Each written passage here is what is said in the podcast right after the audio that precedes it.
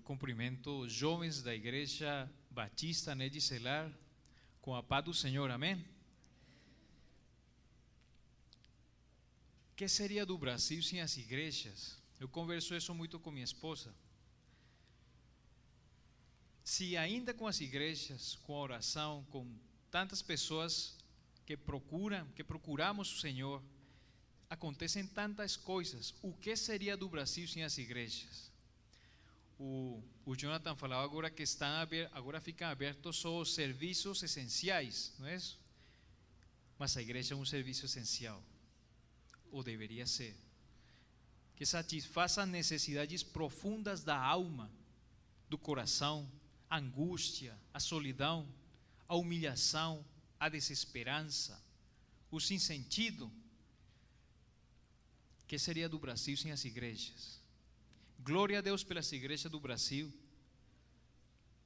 Glória a Deus pelos pastores, pelas pessoas que estão na liderança das igrejas, as pessoas que, que topam esse desafio, né? Porque pelo que eu sei, esse mais que um, uma dignidade é mais um, um, uma carga. São desafios, são dificuldades, problemas, lutas. Mas Deus, que enviou seu Filho Jesus Cristo para morrer por nós, Ele fortalece, que fortaleça especialmente agora. Vamos orar pelo nosso pastor, pastor Edmir, por ele, pela sua família, pela sua esposa, pelas suas filhas. Abençoa, Senhor, todas as lideranças da igreja, todos os membros da igreja e de todas as igrejas cristãs do Brasil. Em nome de Jesus. Amém. Vou começar esta. É, é uma pregação, estudo, né? Uma, uma, eu acho que mais que uma nova modalidade é meu jeito de, de, de, de palestrar, de, de, pregar, né? É, gostaria que abrisse sua Bíblia no livro do profeta Oseias, capítulo 6, versículo 3. Livro do profeta Oseias, capítulo 6, versículo 3.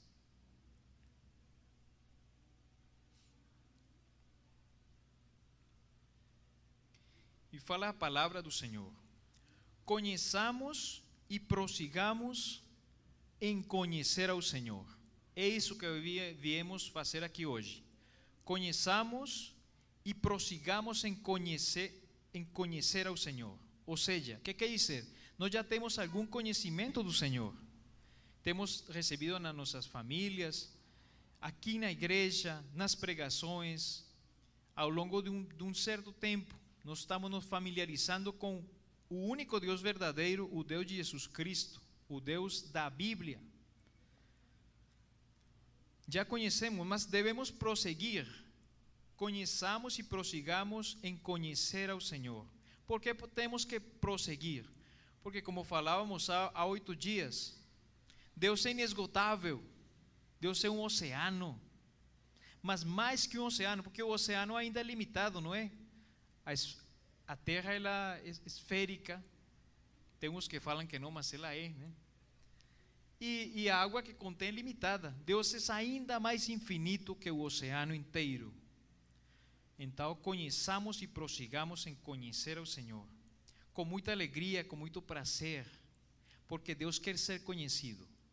Se Deus quisesse ficar escondido, Ele teria ficado, Ele não teria enviado Jesus Cristo para nos para se revelar.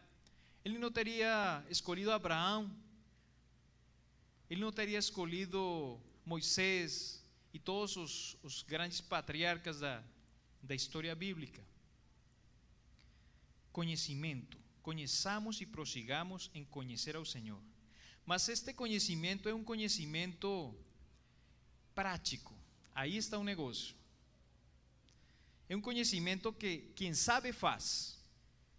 Eu já, eh, alguma vez eu comentava, é o exemplo de, do, eu já vi um exemplo assim, o doutor que fuma, né? Um doutor que fuma, um médico, ele sabe que a fumaça é ruim para os pulmões dele. Ele sabe, está provado que isso dá câncer e outras múltiplas doenças. Mas quando ele está ansioso, vem aquele cansaço, bate aquela, aquela ansiedade, ele fecha o seu consultório, vai lá naquela salinha especial, pega o cigarro e ah, se alivia, né? Que, que esse é um exemplo de uma pessoa que sabe na teoria, mas ainda não conheceu a prática. Sim? Nós queremos uma palavra viva, uma palavra feita prática. Que quando eu falo fumar é ruim, eu falo e eu faço. É um exemplo. Não estou falando que, que isso não quero condenar em nenhum em momento nenhum, mas estou falando que que a escritura e o conhecimento de Deus é um conhecimento prático. Sim? Então, o que é o que queremos? Hoje vamos falar de três atributos de Deus: a santidade, a justiça e a fidelidade de Deus. E tem muitos outros, porque ele é inesgotável. A lista de, de atributos de Deus seria uma lista que nunca acaba. Que é o que queremos? Queremos saber quem é Deus, como é Ele. Por exemplo, eu conheço até um certo ponto muito bem a minha esposa. Falo até um certo ponto porque eu sei que ela também é um mistério para ela mesma. Há oito dias vimos isso. Ninguém se conhece a si mesmo completamente, nem acaba de se conhecer. Sempre você é um mistério para você mesmo. Você é um pequeno infinito, mas Deus é o infinito dos infinitos, desbordante, profundo. Então, quem é Deus? Como é Ele? O que Ele sente, o que Ele pensa, o que Ele sonha. Há oito dias, nós tratamos de três atributos que chamam incomunicáveis de Deus, à luz do Salmo 139. A onisciência de Deus, Deus sabe todas as coisas. E o Salmo fala assim: que Ele te conhece, jovem, moça. Deus te conhece onisciência. Onipresença de Deus. Não é possível fugir de Deus. Ele está em todos os lugares ao mesmo tempo, simultaneamente. E a onipotência de Deus. Manifestar no Salmo como que? Que Deus estava te observando quando você estava na barriguinha da sua mãe. Observando você lá. Fala o Salmo como se fosse no profundo da terra os ossos se formando. A onipotência de Deus. Deus te criou e criou todas as coisas do nada. Isso falam os, os pregadores ex nihilo, do nada.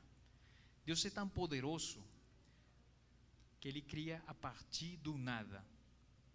Por isso nós, quando nós estamos no pecado, afastado de Deus, Ele pode te pegar, te levantar, te regenerar do nada em que você está. Porque Ele é poderoso, porque Ele é fiel, porque Ele é santo, porque Ele é justo, porque Ele é fiel. Que implicações? Estou só lembrando que falamos há oito dias para retomar o, o estudo e a pregação. Que implicações tem essas, esses atributos de Deus para a sua vida, para a minha vida? uma coisa simples: o Senhor quer que você confie nele, que confie, você confie firmemente em Deus, que você não vacile. Todos nós vacilamos, mas sabendo e conhecendo o Deus estável, onipotente, onisciente, onipresente, isso suscita em nós uma confiança o Senhor quer que você confie nele firmemente, que você seja ousado, ousada, valente, corajoso, corajosa, que você acredite nas promessas do Senhor para a sua vida. Não, o Senhor não quer de você uma fé molenga, hoje sim, amanhã não, águas inconstantes, como a, as, as ondas da, na beira da praia, né? Vai e vem, né? Não ele quer que você acredite, que você tenha uma confiança plena naquele único que é digno de confiança, que é Deus. Ele é o único digno de confiança. Como fala no Evangelho de Marcos, capítulo 9, verso 23. Tudo é possível ao que crê. Mas temos que acreditar, alimentar a fé. Deus quer uma fé forte, uma fé sólida, uma fé que não é só emoção, uma fé que não depende da emoção. Claro que a emoção faz parte de nós, nos alegrar, nos derramar na presença do Senhor, tudo isso faz parte. Mas a fé não depende da sua emoção, não depende de você sentir ou não sentir. A fé é um processo de, de maturidade que o próprio Deus vai fazendo em você. Também víamos há oito dias que Deus é um, aquele Shema, Shema Israel, Adonai Elohenu, Adonai Echad. Deus é um, escuta Israel. Deus é um, só tem um Deus, não tem muitos deuses. Mas ele é um, mas ele é três, que fala a doutrina da Trindade. Deus é Pai, o Pai Criador, o Filho Redentor, Salvador, aquele que deu seu sangue na cruz para nos salvar, para te salvar, e o Espírito Santo, Santificador, que começou a igreja cristã lá no Pentecostes. O Pai, o Filho e o Espírito Santo. Qual é o resumo dessa doutrina profunda sobre a qual se, se tem escrito muito e se escreverá ainda mais? 1 de João, capítulo 4, versículo 8. Aquele que não ama não conhece a Deus, pois Deus é amor. Esse é o resumo. A Trindade é isso. Deus é amor. Deus é amor. Também falávamos do símbolo da fé.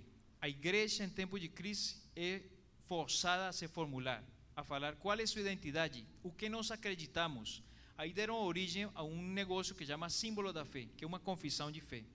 Creio em Deus Pai Todo-Poderoso, tá, tá, tá. creio no Filho Jesus Cristo, creio no Espírito Santo. Essa fé confessada, símbolo, se lembram da palavra símbolo que quer dizer junto. É uma fé confessada junto. O, o oposto de símbolo é o que? Diabolo que divide, o divisor, o diabo.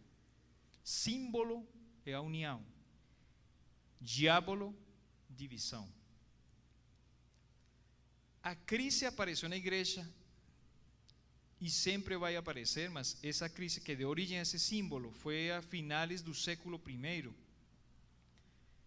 E a crise aparece não para te destruir, mas para você crescer, para você saber quem é você, quando você é submetido a uma crise, a um problema, você cresce, você aprende quem é você. Você já sabe dos seus limites, das suas capacidades. Você começa a aprender até onde pode você chegar e quem é você, na sua identidade mais profunda. Então, não, não ter medo da crise, agora que estamos nesse tempo de crise. O que vai fazer a crise conosco? Vai nos fortalecer. Nós vamos sair com uma fé mais forte, uma fé mais sólida uma fé assim, menos baseada, baseada na emoção, uma fé de eu estou aqui, eu creio em Ti, Senhor. Jovem, moça, fala com Deus, eu creio em Ti, Senhor, eu creio, eu creio, eu creio, eu creio em Ti. Hoje vamos tratar de três atributos outros três atributos. Este chama de comunicáveis porque nós participamos desses atributos dependendo da, da união que tenhamos com o Senhor. Vamos abrir a Bíblia. Abra sua Bíblia, por favor. Isaías, capítulo 6. Profeta Isaías, capítulo 6, dos versículos 1 ao 8. Isaías capítulo 6, dos versículos 1 ao 8. No ano da morte do rei Uzias, eu vi o Senhor assentado sobre um alto e sublime trono, e as abas de suas vestes enchiam o templo. Serafins estavam por cima dele, cada um tinha seis asas. Com duas cobria o rosto, com duas cobria os seus pés, e com duas voava e clamavam uns para os outros, dizendo: Santo, Santo, Santo é o Senhor dos exércitos. Toda a terra está cheia da sua glória. As bases do limiar se moveram à voz do que clamava, e a casa se encheu de fumaça. Então disse eu: Ai de mim, estou perdido, porque sou homem de lábios impuros e habito no meio de um povo de impuros lábios. E os meus olhos viram o Rei, o Senhor dos exércitos. Então um dos serafins voou para mim, trazendo na mão uma brasa viva que tirara do altar com uma tenaz. Com a brasa tocou a minha boca e disse: Eis que ela tocou os teus lábios. A tua iniquidade foi tirada e perdoado o teu pecado. Depois disto, ouvi a voz do Senhor que dizia: A quem enviarei e quem há de ir por nós? Disse eu: Eis-me aqui, envia-me a mim. Amém. O Senhor é santo. É santo, santo, santo. Três vezes santo. Por que três vezes santo? Porque Ele é Pai, o Filho e o Espírito Santo. Mas também porque Ele é santidade, a própria santidade, Ele mesmo. É sua essência, sua natureza. É tipo um superlativo bíblico. Na Bíblia nós já temos ouvido Senhor de senhores, não é isso? Rei de reis seria como santo dos santos. Eu nunca vi na Bíblia, aunque poderia ser falado, mas não aparece, tipo, Deus é justo, justo, justo, né? Deus é amor, amor. Ele é. Mas é curioso que aparece santo, santo, santo. Essa, essas, essas três vezes falam que é tipo uma, uma antecipação da doutrina da Trindade no Antigo Testamento. Deus já estava mostrando que ele era três. Ainda de não saber isso, como sabemos que Deus é três? Três. Três? Bom, três. Porque no Novo Testamento, ele, a linguagem cristã para falar de Deus é diferenciada. Vocês observam, ele fala o Pai, às vezes é o Filho e às vezes é o Espírito Santo. É a própria linguagem dos cristãos falando e escrevendo acerca de Deus que mostra essa natureza dele. Então, um estudo, esses estudos já, já foram feitos. Um estudo profundo sobre a Trindade no Novo Testamento partiria de, estudar a linguagem trinitária no Novo Testamento. Como é que aparece? Porque às vezes fala de Pai, de Filho, de Espírito, porque essa, essa necessidade dessa diferença. O Senhor é santo. O que quer dizer santo? Santo quer dizer separado do mundo, consagrado, apartado do pecado, limpo, diferente deste mundo. Santo quer dizer que ele vem do alto. João capítulo 8, verso 23, fala assim: E prosseguiu: Vós sois cá de baixo, eu sou lá de cima. Vós sois deste mundo, eu deste mundo não sou. Interessante. O próprio Jesus diz: eu não, Ele fala conosco, ele, eu não venho daqui, eu venho de lá, do meu Pai. Separado, consagrado. E essa santidade de Deus exige a nossa santidade. Fala na Bíblia várias vezes: sede santos, por quê? Porque eu sou santo. 1 de Pedro, capítulo 1, versos 14 e 16, fala assim: Como filho da, da obediência, não vos amoldeis às paixões que tinhais anteriormente na vossa ignorância. Pelo contrário, segundo é santo aquele que vos chamou, tornai-vos santos também vós mesmos em todo o vosso procedimento, porque escrito está: sede santos, porque eu sou santo. Também fala em Filipenses, capítulo 2, versículo 15: Para que vos torneis irrepreensíveis e sinceros filhos de Deus inculpáveis no meio de uma geração pervertida e corrupta, na qual resplandeceis como luceiros no mundo. Jovem, moça, você é chamado a ser luz do mundo, no meio desta geração. Que o mundo está terrível, que acontecem coisas terríveis. Você é luz do mundo. Alguém comentou para mim que eh, a luz tem um poder impressionante.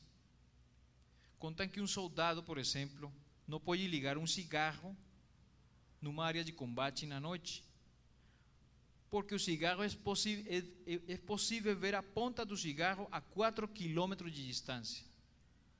E isso vai revelar a posição dele. A luz. Um pouquinho de luz. Irradia. O mal sempre será barulhento. As coisas do mal sempre com muito ibope, com muita mídia. Pelo contrário, as coisas de Deus são discretas. As coisas de Deus são discretas. Em silêncio, lá nos coração, Ele vai trabalhando, Ele vai fazendo, Ele vai limpando. Que sejamos e que você seja uma luz no meio desta geração pervertida e corrupta, porque é isso que esta geração é. Nós vemos no versículo 5, Isaías, o profeta Isaías, fala: Ai de mim, estou perdido. Habito, porque sou um homem, um homem de lábios impuros e habito no meio de um povo de impuros lábios. A experiência de quem se encontra com a santidade de Deus é o quê? A própria sujeira, o pecado, a vergonha. Falou Pedro com Jesus: Aparta-te de mim, Senhor, que sou um homem pecador. Não falou Pedro? Quando Jesus eh, fez aquela pesca milagrosa que eles levavam a noite inteira e não conseguiam pegar nada. Aí quando Pedro viu todo esse peixe, ficou meio que apavorado. Falou, oh Senhor, aparte de mim, eu sou pecador. Isso é o mesmo que sentiu o profeta Isaías. E o mesmo que nós devemos sentir na frente da santidade de Deus. Que o Espírito Santo revele o nosso pecado falam que o pecado da gente visto assim é uma experiência meio que aterradora. Mas precisamos enxergar o pecado. Que o Senhor nos mostre, você, está pecando, isso está errado, você tem que mudar. E quem, dá, quem nos dá essa força? Só Jesus. Porque nós sabemos que pelas nossas próprias forças a gente somente vai ser derrotado. Só Jesus. É muito curioso o pecado que mais incomoda o profeta Isaías é o pecado da língua. Né? Ele se preocupa com a boca dele, porque agora ele vai falar em nome de Deus. Então ele fala: Ué, é minha boca. Né? O que sai da boca vem do coração, fala o Senhor em Mateus 15. E é isso que contamina o homem, porque do coração procedem os maus desígnios, homicídios, adultérios, prostituição, furtos, falsos testemunhos, blasfêmias. São estas coisas que contaminam o homem. Então a boca, o que sai pela boca vem do coração e essa falação é o que contamina o homem.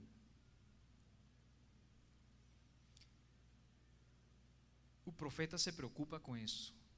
E aí o Senhor acude, manda um anjo para purificar a boca dele para ele pregar, para ele falar em nome de Deus. Então nós vemos aqui uma série de passos neste texto sobre a santidade de Deus. Você é confrontado primeiro com a santidade de Deus. Aí você sente um, uma vergonha.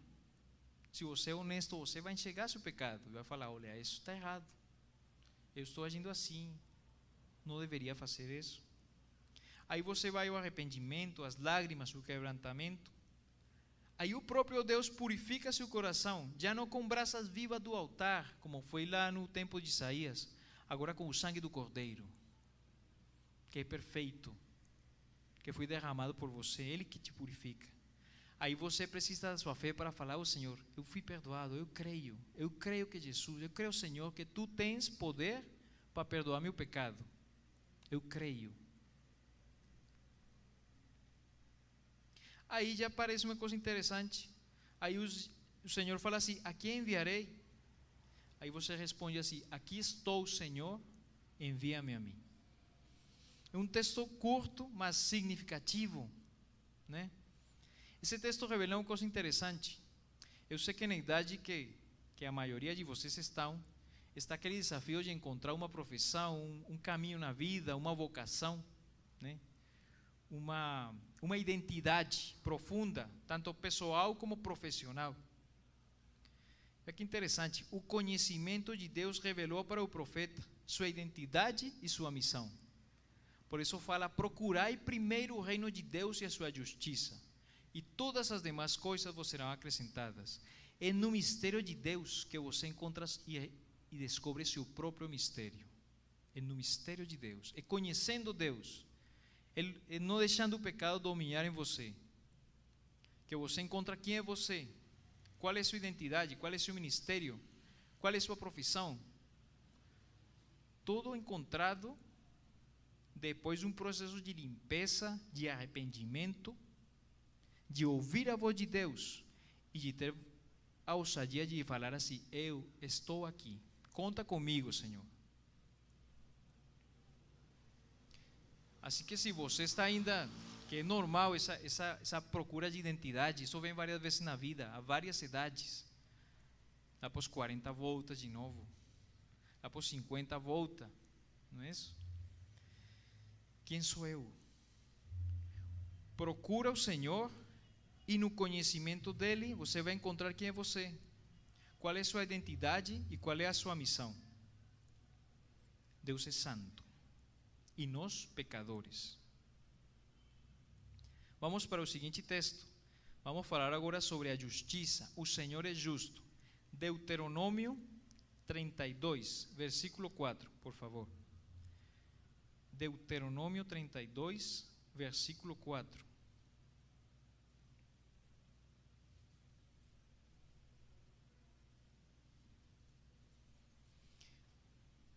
Eis a rocha suas obras são perfeitas, porque todos os seus caminhos são juízo.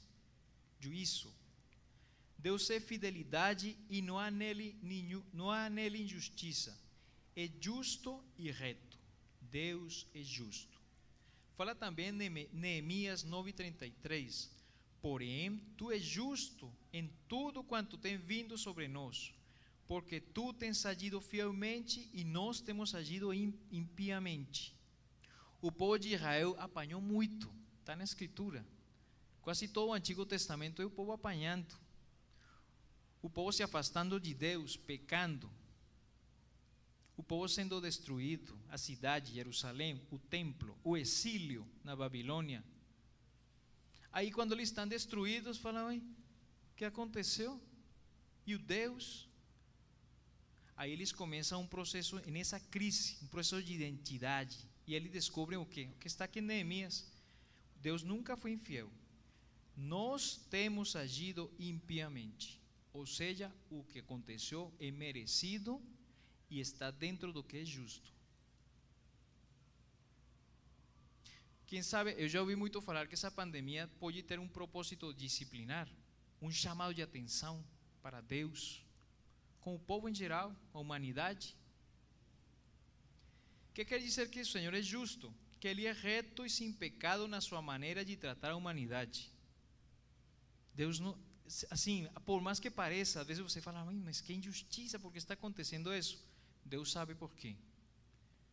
Deus é justo, aunque eu não entenda, mas Ele é justo.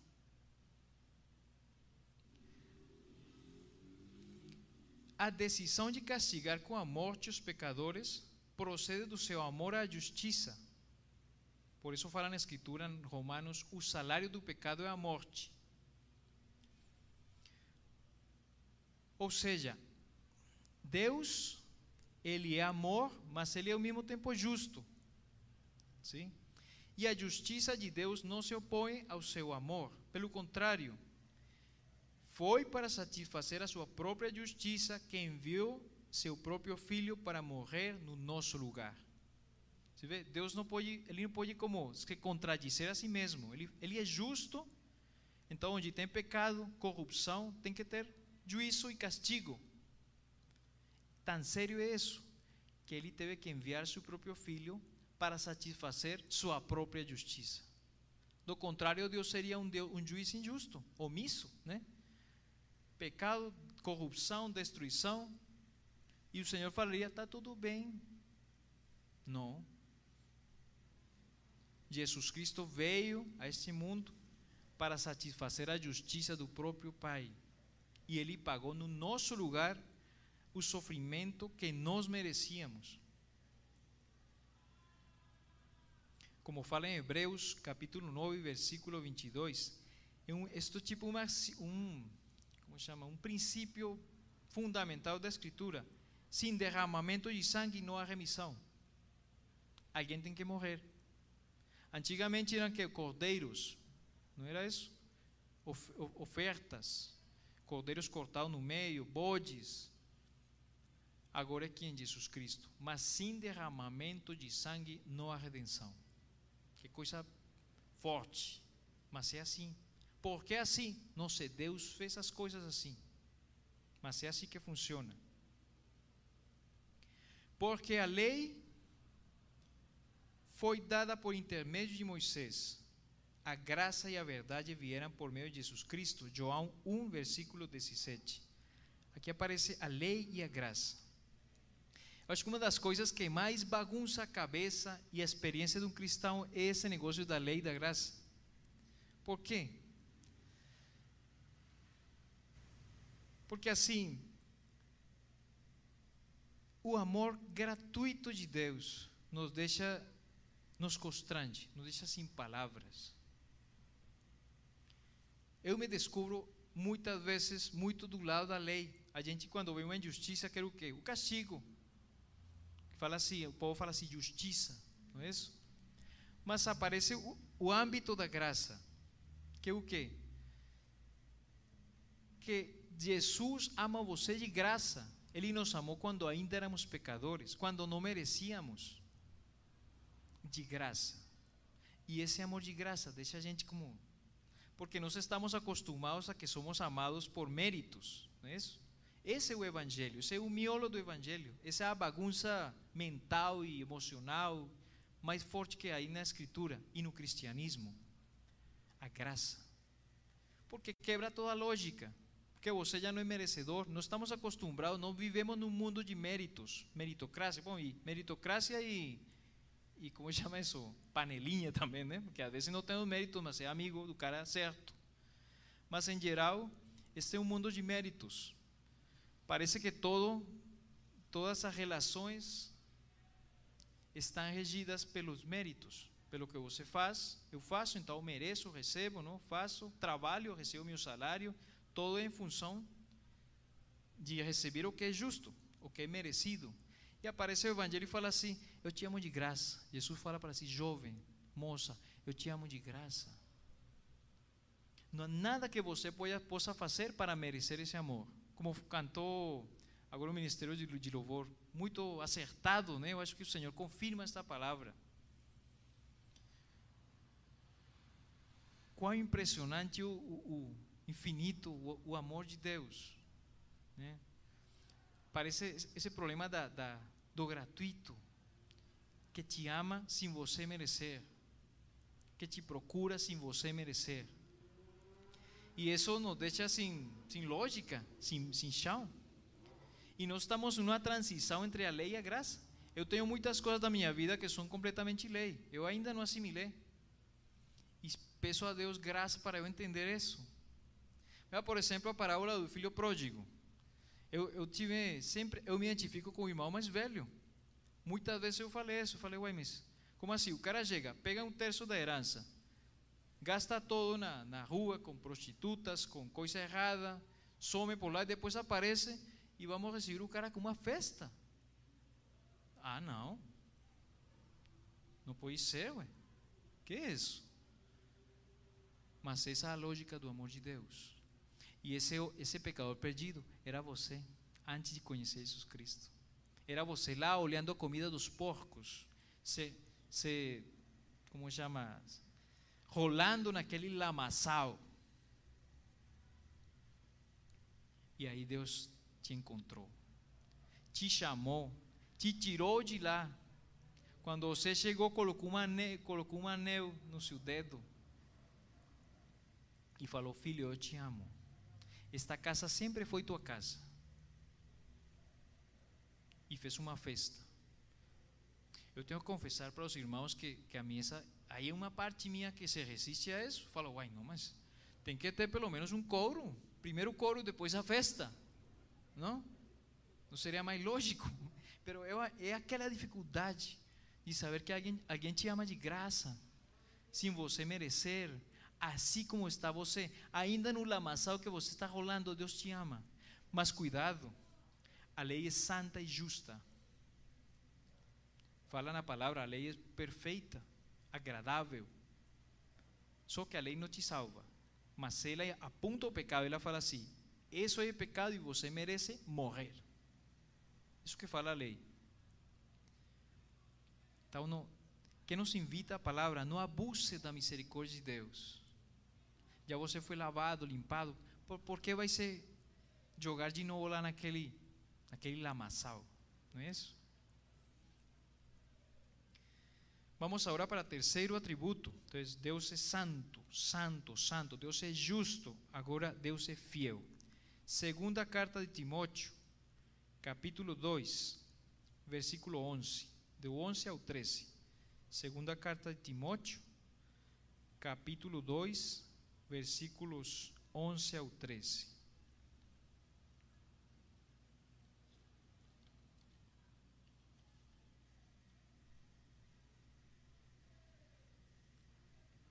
O Senhor é fiel.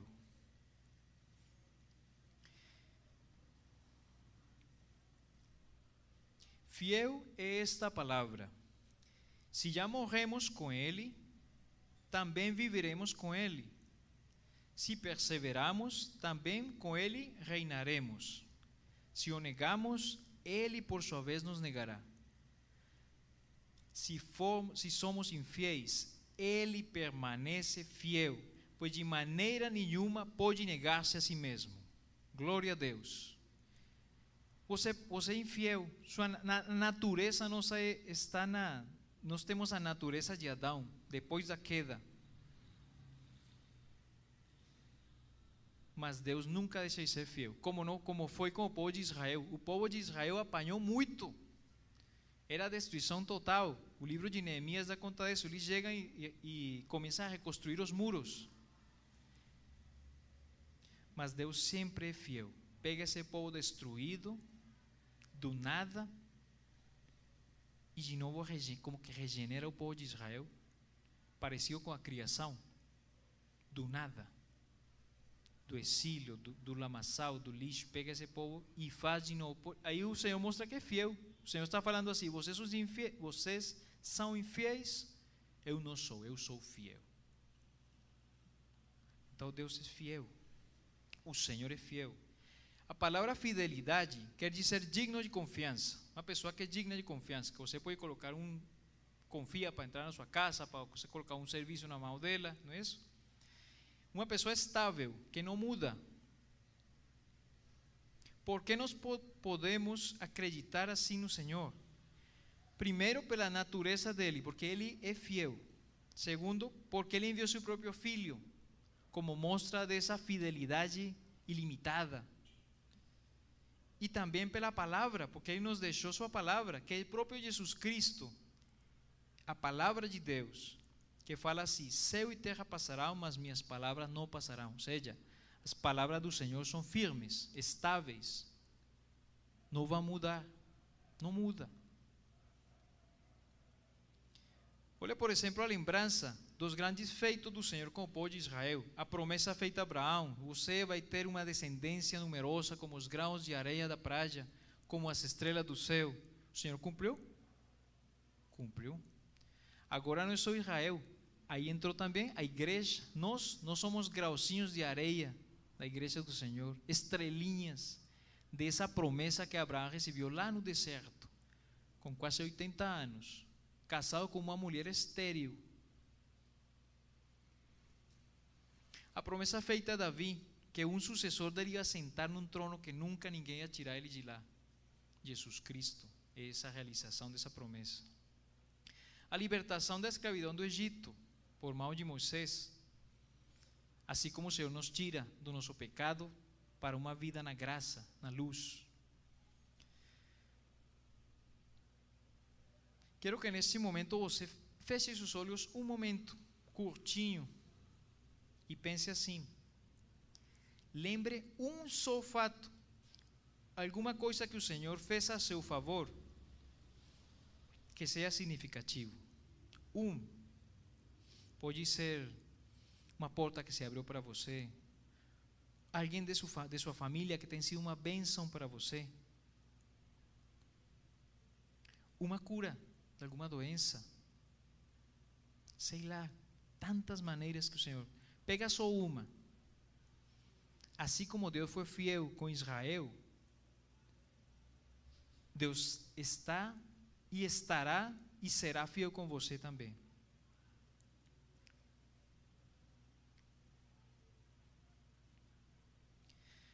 Ainda interrompi sua meditação, mas vamos para frente. Tem promessas ainda para serem cumpridas, cumpridas. Ou seja, ainda há palavras do Senhor estáveis e firmes que não foram realizadas. Por exemplo, a segunda vinda de Jesus, o arrebatamento da igreja, o juízo final, aquele novo céu, nova terra. Imagina que maravilha. Um lugar que não terás lágrimas, nem sofrimento, nem doenças, nem choro. Acabou. Novo céu, nova terra. O Senhor prometeu isso e Ele vai cumprir. Porque Ele é Deus e Ele não mente. E Sua palavra é firme e estável. Com certeza Deus tem na sua vida promessas que ainda esperam ser cumpridas. Com toda certeza, sobretudo pela idade da, da turma, né? Muitas promessas, coisas maravilhosas que esperam por você. E o Senhor fala assim: Eu assinei embaixo. E ainda você sendo infiel, eu vou ser fiel e você, eu vou cumprir. Em nome de Jesus. Nossa confiança não está na força do nosso braço, mas na fidelidade total e absoluta do Senhor. Porque Deus é uma rocha firme, firme, estável, indestrutível, inabalável, eterna, imutável. Que espera o Senhor de, de nós? A fé, a confiança nele, a toda, a toda prova. Confie no Senhor. Confie no Senhor. Jovem, moça, você que está, eh, sei, que está nos escutando nesse momento, confie no Senhor. Ele tem a solução de todas as coisas. Ele criou o universo do nada. Do nada. Vai se atrapalhar com uma pandemia. Deus. Confie no Senhor. Já para terminar, falar que os atributos de Deus são inumeráveis. Não? A gente poderia fazer lista: Deus é bom, bondade de Deus, compaixão, soberania, paciência, misericórdia, graça, sabedoria, e aí vai. Porque Ele é inesgotável.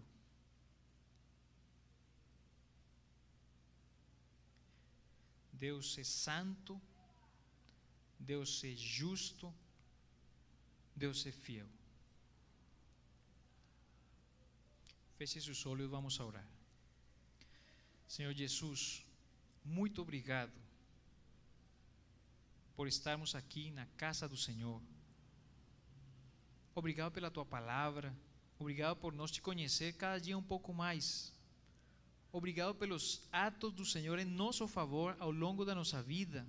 Alguns talvez a gente nem sabe, eras tu que estava aí cuidando, protegendo, livrando. Obrigado, Senhor. Obrigado por nós estar aqui na igreja. Obrigado por nos conhecer, obrigado por nos chamar, por nos regenerar, por nos chamar a essa vida nova.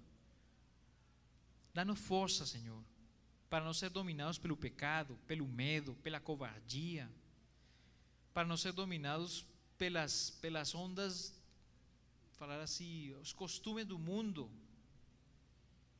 pelo controle, controle social, pela, por amizades perniciosas. Nos ajude, Senhor. Eu quero colocar nas tuas mãos os jovens desta igreja as moças desta igreja, todos, todos os membros desta igreja. Nos abençoe, nos fortalece, que possamos fazer essa transição da mentalidade da lei para a mentalidade da graça. Que possamos passar de Moisés para Jesus.